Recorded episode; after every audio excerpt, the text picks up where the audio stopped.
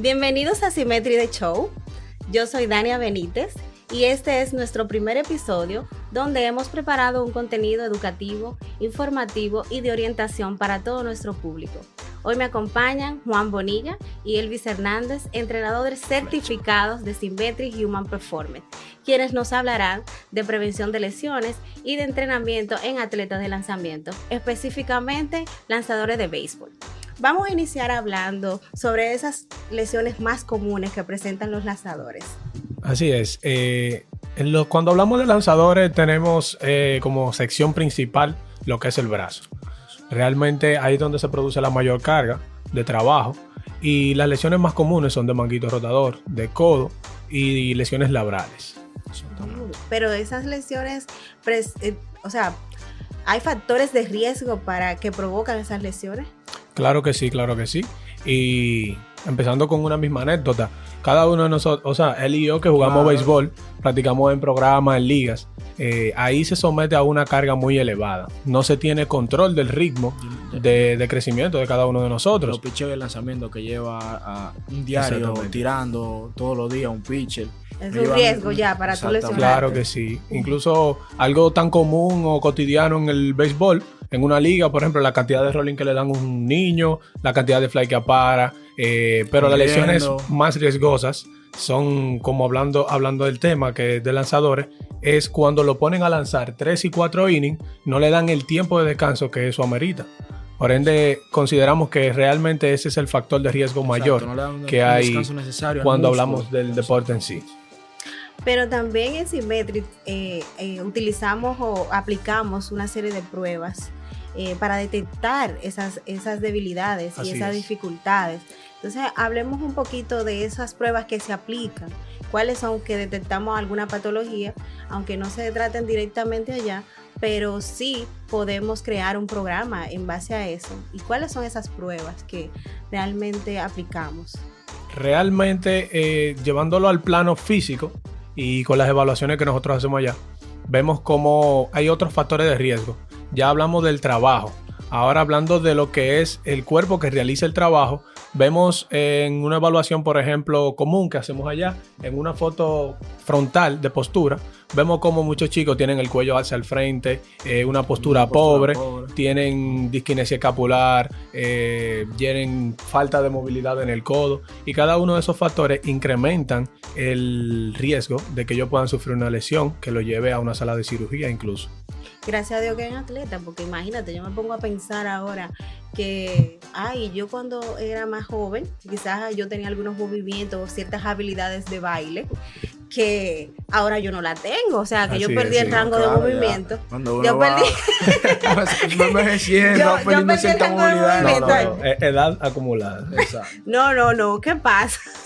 Realmente yo me pongo a pensar en eso, pero como estamos hablando directamente de atleta, yo sé que ese cuerpo es sometido a una carga más excesiva, que no es como cualquier persona que no se dedica a, o que no es eh, igual que a una persona que no se dedica a algún deporte específico.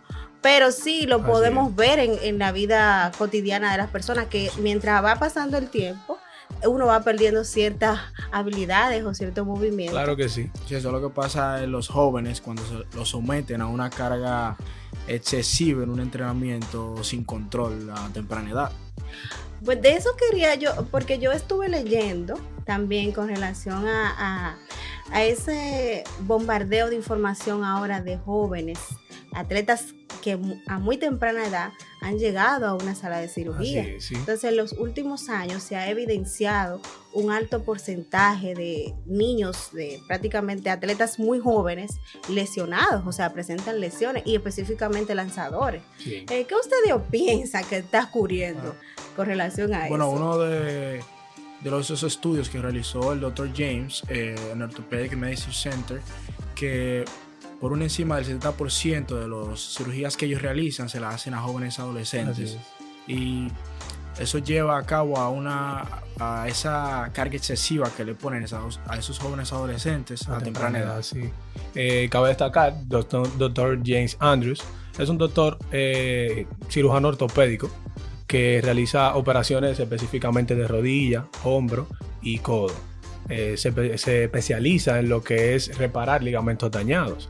Eh, se conoció a partir del año más o menos 1985, donde le realizó una operación a Roger Clemens, donde eh, le reparó una, con una lesión labral que tenía en el hombro, al, al, igual que también a John Small y otras figuras reconocidas como Michael Jordan también, que se operaron con él en algún momento.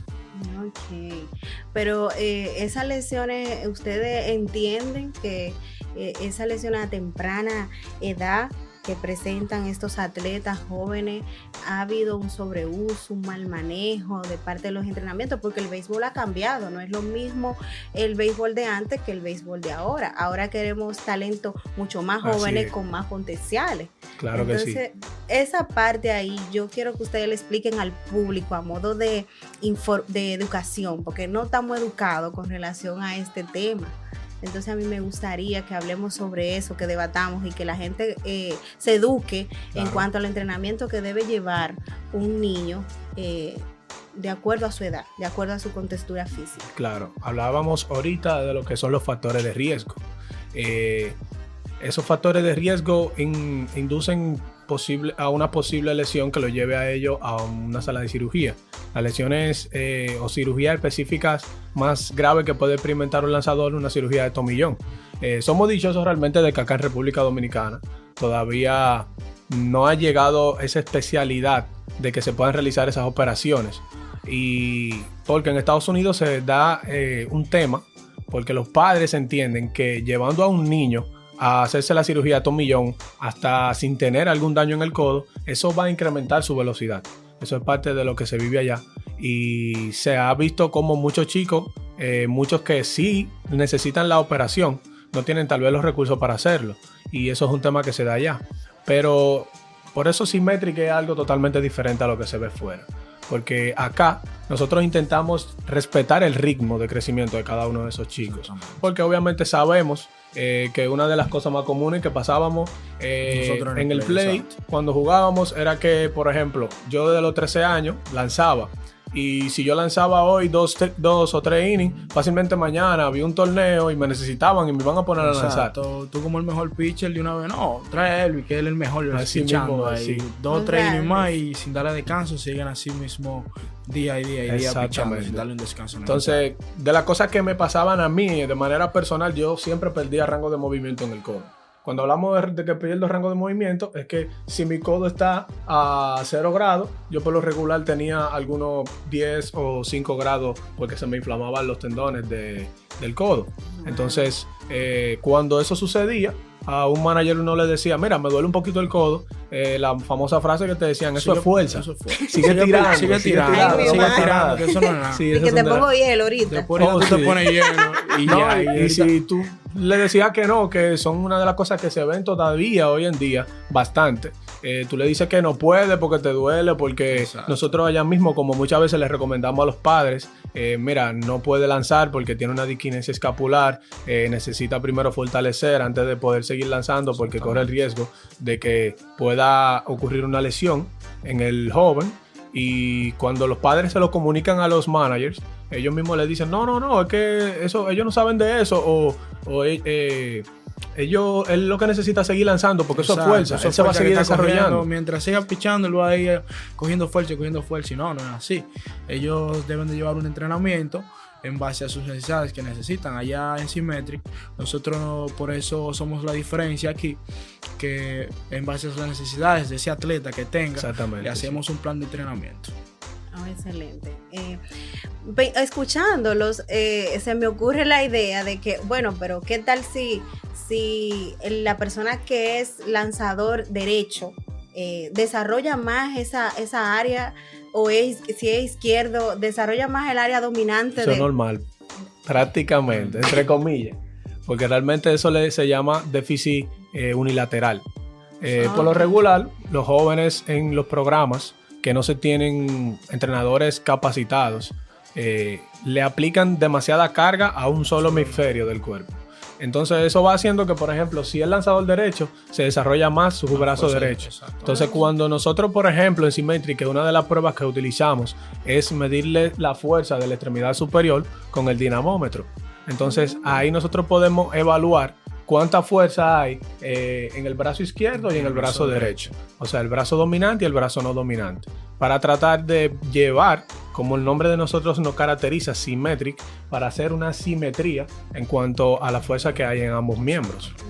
O sea, ustedes entienden que, como bien dice Juan, eh, cuando le crean ese programa individualizado en base a sus necesidades al cliente, eh, ustedes entienden que hay áreas que ustedes pueden detectar para fortalecer esa área de acuerdo a la edad, eh, la contextura física del niño y toda esa parte. O sea, ¿cuáles áreas ustedes creen que se pueden fortalecer para prevenir lesiones y aumentar el rango de movimiento? Sí, bueno, nosotros allá nos enfocamos cuando ya son jóvenes pequeños y ya más eh, eh, jóvenes, nos enfocamos más en su control motor y coordinación y y movilidad en su cuerpo para así no tener ningún inconveniente en cuanto ya sea en realización de algún ejercicio. Y dentro de los entrenamientos, o sea, eh, los programas que se crean en Symmetric, eh, yo me imagino que ustedes tienen eh, esa parte diseñada para que sea un programa de lo más adecuado para determinado cliente o determinado atleta. Entonces, ¿Cuál es el, programa más adecuado para prevenir lesiones en lanzadores? Siempre que hablamos de programas de entrenamiento, primero debemos hablar de evaluación, que es lo primero que una persona hace cuando llega a Symmetric, es realizarse una evaluación completa. Eh, no solamente de la composición corporal, sino de todo lo que tiene que ver, como habíamos hablado al principio, ah, para evaluar si tiene una postura pobre. Tenemos un menú de imágenes que utilizamos a nuestro favor para poder evaluar si hay algún acortamiento, si hay alguna debilidad de alguna musculatura en específica, para irnos centrando por ahí en cuanto a la preparación del programa de trabajo del joven. También pasa que eh, habitualmente a los chicos, como habíamos mencionado anterior, anteriormente, eh, se les somete a una carga muy elevada. Pero un ejemplo muy claro es cuando a los jóvenes lo ponen a lanzar con pelotas grandes se, corre el riesgo de que esos jóvenes se puedan lesionar lanzando con ese tipo de pelotas. ¿Por qué? Porque esos jóvenes no tienen un control motor para poder dominar que su brazo pueda lanzar de manera adecuada. Entonces eso modifica la biomecánica de lanzamiento. Entonces por eso nosotros andamos, que por eso voy a ponerme de frente para que puedan observar acá. sí, una campaña. Con, una campaña que es tratando de concientizar primero a los coaches, porque no solamente a los jóvenes, los jóvenes no tienen eh, la capacidad de decidir por ellos mismos muchas veces, pero a los, lo que son los coaches y los padres sí. Entonces, esa campaña es para eso, para que respeten el ritmo de crecimiento, porque se están dando muchas lesiones de cartílago de crecimiento en los jóvenes. Cuando tú hablas de cartílago de crecimiento, eh, edúcanos sobre el tema para que nuestro público no entienda que es un, y creo que es muy relevante aclarar este punto en cuanto a lo que es el cartílago de crecimiento en atletas jóvenes. El cartílago de crecimiento es la parte blanda del hueso que le permite seguir creciendo a esos jóvenes. Exacto, esos jóvenes de temprana edad. ¿Qué programa de entrenamiento eh, debe de tener un atleta para someterse a un programa de, lanzamiento continuo para respetarle su ritmo? Ustedes saben que todos los padres que llegan a, un centro lo que quieren es que su, hijo tire 90 mil, que tire 100 de una vez. Entonces, ¿qué ustedes ven cuando el cliente llega? Específicamente a veces no está determinada una posición en el atleta. A veces es bueno pichando, pero puede ser bueno en otra área. Entonces, ¿qué, ¿cuál es el entrenamiento más adecuado para someter a un niño a temprana edad, claro, y que sea atleta, a, esos entrenamientos tan exigentes? Claro, lo primero es que los jóvenes deben divertirse en lo que van a hacer.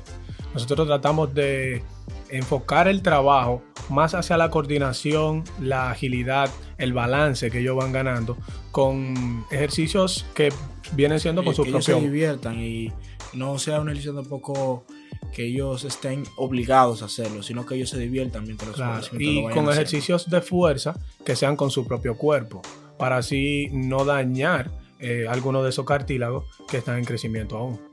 Ay, pero a mí me parece buenísimo porque eso es respetándole su ritmo eh, y también es una manera de educar al papá de que si el niño no tiene la disposición de hacer algo, no hay que obligarlo. Si no tiene la Así disposición y si no es feliz haciendo determinado eh, entrenamiento, pues no lo vamos a obligar. Bueno, Y se da el caso de que muchas veces los padres obligan al niño a ir al play o, o a ir a un gimnasio y el niño no quiere. Bueno, Claro. si él no quiere, no hay que obligarlo. A veces son los padres que tienen el sueño de que el niño Sí. sea beisbolista, pero realmente ellos lo que van al play a divertirse y llega un, mo- un momento donde ya entienden Ah, que lo que quieren es jugar basquetbol y otras actividades. Incluso una de las exhortaciones que hace la plataforma Pitch Smart, que más adelante podemos hablar un poquito sobre ella, eh, es que los jóvenes eh, deben tener por lo menos cuatro meses fuera de lo que es el deporte. Es una problemática que estamos viendo bastante aquí, Exacto. porque los jóvenes no se les está dando un tiempo de ocio para que hagan actividades fuera de lo que es béisbol. O sea, eh, hay jóvenes que empiezan jugando béisbol desde los 9, desde los 9 años y llegan hasta los 18, 17, 20 años, año tras año, mes tras mes, semana tras semana, solamente en béisbol. No le dan un momento en el cual su mente se refresque, su brazo también descanse, Descanse. su cuerpo Su se cuerpo pueda también. reponer y pueda compensar energéticamente cada uno de esos factores que se van disminuyendo, esa capacidad de que se van degradando con el tiempo, Con el a medida que se reutilizan y se reutilizan. Entonces no se le da ese tiempo ni se está respetando también esa parte. Bueno chicos, yo creo que esto ha sido todo por hoy. Eh, gracias por acompañarme. No se pierdan nuestro próximo episodio que estará es. más educativo que nunca para todo ese público que desea orientación sobre Symmetry. Invítenlo a Symmetry para la No, gente. vayan, va- pasen por Simétrica y ahí pueden pasar y visitarnos y visitar nuestras instalaciones y ver el día a día de cómo es Symmetry y cómo entrenamos allá en. Sí, una, uno de los podcasts que vienen es eh, un día de trabajo en Symmetry para que vean un poquito de lo que es el trabajo de uno como coach y de esos jóvenes que vayan que van al centro y reciben esa atención personalizada de tú a tú y nosotros tratando de que se vaya periodizando y programando un entrenamiento, Entrenamiento. que lo lleve al siguiente nivel a progresivo. Recuerden que Symmetry es único especializado en deporte. Así que para hasta la próxima nos vemos en otra entrega y gracias por acompañarnos.